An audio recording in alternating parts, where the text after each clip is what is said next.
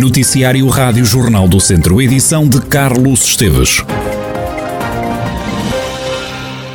A ambulância do INEM ao serviço dos bombeiros voluntários de Tondela está parada há três semanas e meia devido a uma avaria e ainda não foi arranjada. O Instituto não deu ordens à corporação para que a viatura seja composta, como adianta a Rádio Jornal do Centro Comandante dos Bombeiros de Tondela, Nuno Pereira. A ambulância está inoperacional há sensivelmente três semanas devido a uma, uma avaria no motor. Estamos a falar de uma ambulância com eh, 19 anos e meio, com perto de 400 mil quilómetros. É uma ambulância que já tem alguns anos, se bem que o tempo de vida útil definido por alguém são 10 anos, para uma ambulância de socorro. Portanto, é uma, uma ambulância que já está quase a ultrapassar o dobro do limite de idade. Temos um orçamento relativamente à reparação do veículo, que situa-se na casa dos 4.700 euros para um veículo de 20 anos, portanto, neste momento o veículo está ainda operacional, estamos a aguardar uh, indicações por parte da INEM, uh, qual, qual, uh, qual desfecho que, que, que, que esta situação terá, irá ter. Tondela é atravessado pelo IP3, tem 21 km no itinerário. Sem a ambulância do INEM, os bombeiros de Tondela tiveram que recorrer a meios próprios. A ambulância do, do pertence ao Instituto Nacional de Ambulância Médica. Indiscutivelmente seria uma mais-valia, eh, porque ao fim e ao cabo é, é, é, a ambulância, ou seria, seria a ambulância que deveria intervir na, na, na, na nas primeiras ocorrências, portanto, não, executar o primeiro, a primeira resposta às situações de emergência. E isso não tem acontecido, não, como é que vocês têm respondido? Com as ambulâncias, com as ambulâncias próprias de, do, do Corpo Bombeiros, portanto, nós estamos a substituir ao Estado.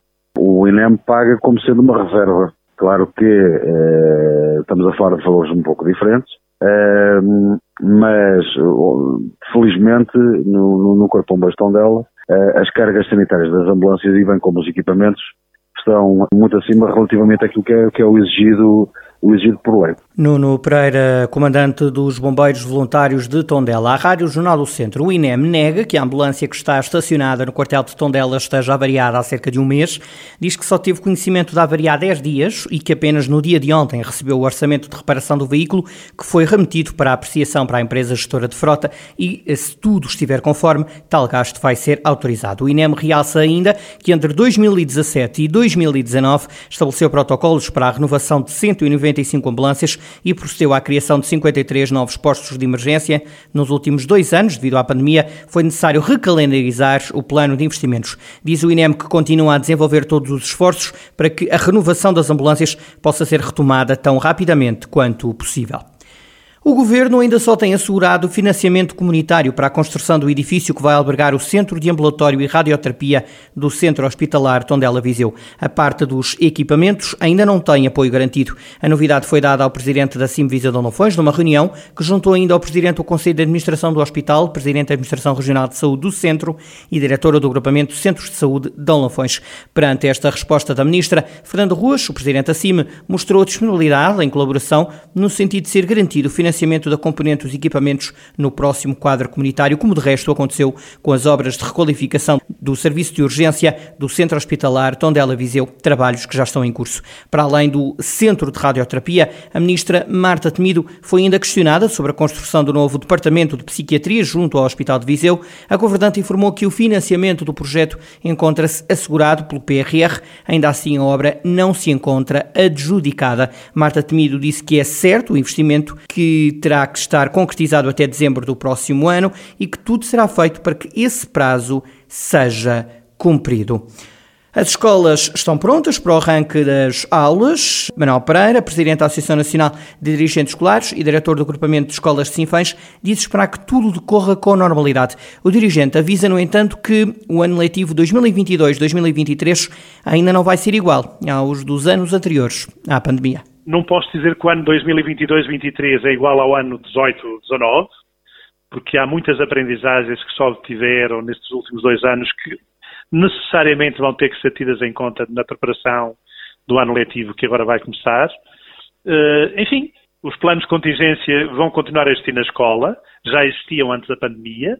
Nessa altura tentavam prever situações uh, extremas que pudessem acontecer, como tremores de terra, como terremotos, como, como inundações, como fogos, como incêndios, o que quer que fosse, e agora também prevêem a possibilidade de, de, de, de haver pandemias, como, como, foi o caso. Portanto, os planos de contingência vai estar, eh, vai existir, vai estar, eh, vai ser aplicado.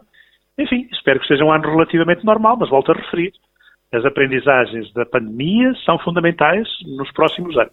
Manuel Pereira, o Presidente da Associação Nacional de Dirigentes Escolares, sobre o arranque do ano letivo, diz-lhe ainda que o uso da máscara não vai ser obrigatório nas escolas. E no dia em que o Desporto Rei se despede de Fernando Chalana, continuamos a ouvir quem com ele jogou futebol. João Basto defrontou Chalana enquanto jogador do Académico. Estávamos em 1979. Basto defende que Chalana foi um jogador diferente de todos os que defrontou e explica porquê. Ele era um mágico, ele, ele escondia a bola. Eu chamo-lhe mágico porque ele escondia a bola. Eh, ele tinha o poder de. Eh, o jogador que estivesse a marcar não sabia onde é que estava a bola. E ele movimentava-se de um lado para o outro em simulações e a bola ficava sempre no mesmo sítio. Por isso é que ele aleijou o nosso colega, porque ele ia atrás dele e a bola estava sempre no mesmo sítio. E então eh, era um mágico, era mágico porque ele escondia mesmo a bola. Recordo, por exemplo, o José Augusto, o Chalano, o Simões, também no lado esquerdo, também era outro mágico. Enfim, houve muitos jogadores, pronto, mas ele, ele foi realmente diferente de todos os outros. A grande vantagem dele, além da velocidade, jogava com velocidade e com bola, com a bola controlada e com velocidade e parado. Tanto era parado como em velocidade. Portanto, era um jogador diferente de todos os outros. Em que muito, em muitos uh, fintam a correr. Ele conseguia fintar parado no mesmo sítio. O jogo acabou até a engoleada. O Benfica ganhou no Fontelo por seis bolas a duas. Mas dessa tarde, na memória, ficou a conversa que Basto conseguiu ter com Chalana. Com a Chalana, uh, os primeiros contactos que eu tive foi realmente nesse jogo. E tive o privilégio, o privilégio de, portanto, de estar a conversar com ele, de, de me recordar que, que, ele foi, na altura, falámos do professor Zé Muniz, que o Zé Muniz, uh, que foi treinador do académico, era, foi selecionador nacional de júniores, na altura em que o Chalana foi, era júnior, e tivemos a falar sobre um bocado sobre isso. Eh, e que recordou também o professor Zé Muniz. Foi uma conversa amena, um quarto de hora para aí. Uma pessoa humilde, simples, de trato Sim, simples. Muito, muito humilde, muito humilde, muito humilde. Falou comigo como se já tivesse falado centenas de vezes, portanto não havia ali diferença nenhuma. Eu era um, um, um pronto, um jogador do Académico de Deu, um clube inferior, mas ele não tinha problemas nenhums em falar comigo e pôr-me a mão por cima do ombro e, e, estar ali a conversar como se me conhecesse há muitos anos. E então parecia que já nos conhecíamos há muito tempo. Ele realmente é uma pessoa muito humilde, muito, muito à vontade, muito, muito amigo, muito amigo. Guardo boas recordações desse momento. Para Basto, hoje Chalana seria o que sempre foi, um fora de série. Bolador, pronto, enfim, isso é, hoje é, enfim, é, é, muito discutível porque há muitos interesses, mas que seria um dos maiores era. E já na altura era. É que ele foi, foi transferido do Benfica na altura num, num contrato quase milionário para a França. Pronto, era uma altura em que as transferências eram pouco faladas e ele foi uma transferência na altura muito falada a nível mundial até. Portanto, era sinal de que ele era realmente um fora de série. Basto diz que jogar contra a Chalana era um privilégio. Era o prazer de jogar a bola. E quando víamos adversários que nos encantavam, eh, o prazer ainda era maior. Não era a questão de ganhar ou perder, era ter o privilégio de jogar com eles, eh, de os ver do outro lado e, e de apreciar as suas qualidades. E ele era, quer dizer, deslumbrava. Eu estava dentro do campo, mas estava a vê-lo jogar. É como se estivesse na bancada. Assim, que categoria de jogador, que, que maravilha. E eu, eu, como adversário, ficava contente por vê-lo jogar assim, a ele e a outros também. Basto, antigo jogador do Académico de Viseu que defrontou o Benfica de Chalana na primeira divisão na época 1978-1979. Ora, e no meio dos testemunhos que hoje conseguimos recolher, João Cavaleiro, que também já reagiu à morte de Fernando Chalana, aquele que ficou conhecido como o pequeno genial, morreu esta quarta-feira de madrugada. João Cavaleiro jogou no Académico de Viseu, estagiou com Chalana na seleção portuguesa de júniores e durante o estágio, Cavaleiro costumava sentar-se ao lado de Fernando Chalana e confidenciou uma história curiosa. Um jogador uh, do, do, qual eh, eu me aproveitei uh, em determinadas circunstâncias, porque ele comia pouco e nos estágios eu ficava se, sempre ao, ao, lado dele porque comia o meu e o dele. E portanto, ele era muito engraçado, e, e, mas acima de tudo era um, um, um jovem e uma pessoa fantástica e um jogador extraordinário um jogador extraordinário. João Cavaleiro, antigo jogador de futebol que esteve com Fernando Chalana nos juniores da seleção portuguesa. O pequeno genial morreu esta quarta-feira aos 63 anos. A Federação Portuguesa de Futebol decretou já um minuto de silêncio em todos os jogos durante o próximo fim de semana em memória de Fernando Chalana. O presidente da Câmara de Viseu mostra-se satisfeito por o académico poder jogar em casa já na próxima época, mesmo sem o reforço da eliminação no Fontelo. Fernando Ruas diz que não acha normal a pressão que tem existido em relação às obras no recinto desportivo. A autarquia não pode andar à frente dos acontecimentos. Por, por eh, vontade da autarquia, a obra já estava pronta.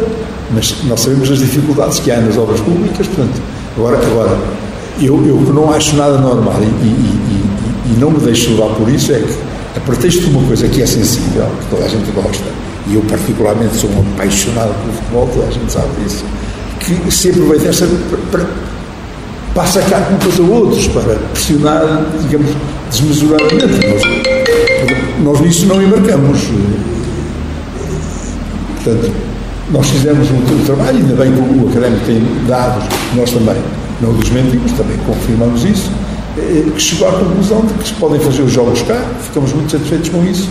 Eh, e, portanto, eu aliviado estou, mas como gostaria, com outra obra qualquer, de que esperássemos um, digamos, um dia para, para, para, para utilizar. É? Ruas diz que o problema da luz vai estar resolvido quando for preciso. O calendário aponta para muitos jogos a, a durante, até no final da manhã. Quer dizer que não é preciso iluminação, não é? E, portanto, acho que as coisas se conjugam, e ainda bem, de modo que haja jogos e quando for necessário, quando for necessário pôr a, a, a, iluminação a funcionar, ela está pronta. Isso é que é importante. Agora, também era uma exceção se por acaso tivéssemos a iluminação toda pronta, a iluminação que é um Rolls Royce, e depois ela não ser necessária, não é? Não haver nenhum jogo à noite, Fernando Ruas, presidente da Câmara de Viseu. Já terminou a quinta etapa da volta a Portugal em bicicleta. O corredor da equipa de Mortágua, Angel Sanches, foi 11 na chegada a esta quinta etapa da volta a Portugal em bicicleta. Recordo que Angel Sanches foi então o melhor ciclista da equipa de Mortágua. Ficou a 1 minuto e 52 de distância do eh, líder da etapa, Frederico Figueiredo da Glass Drive, que percorreu então a quinta etapa em 4 horas e 2 minutos e 1 segundo.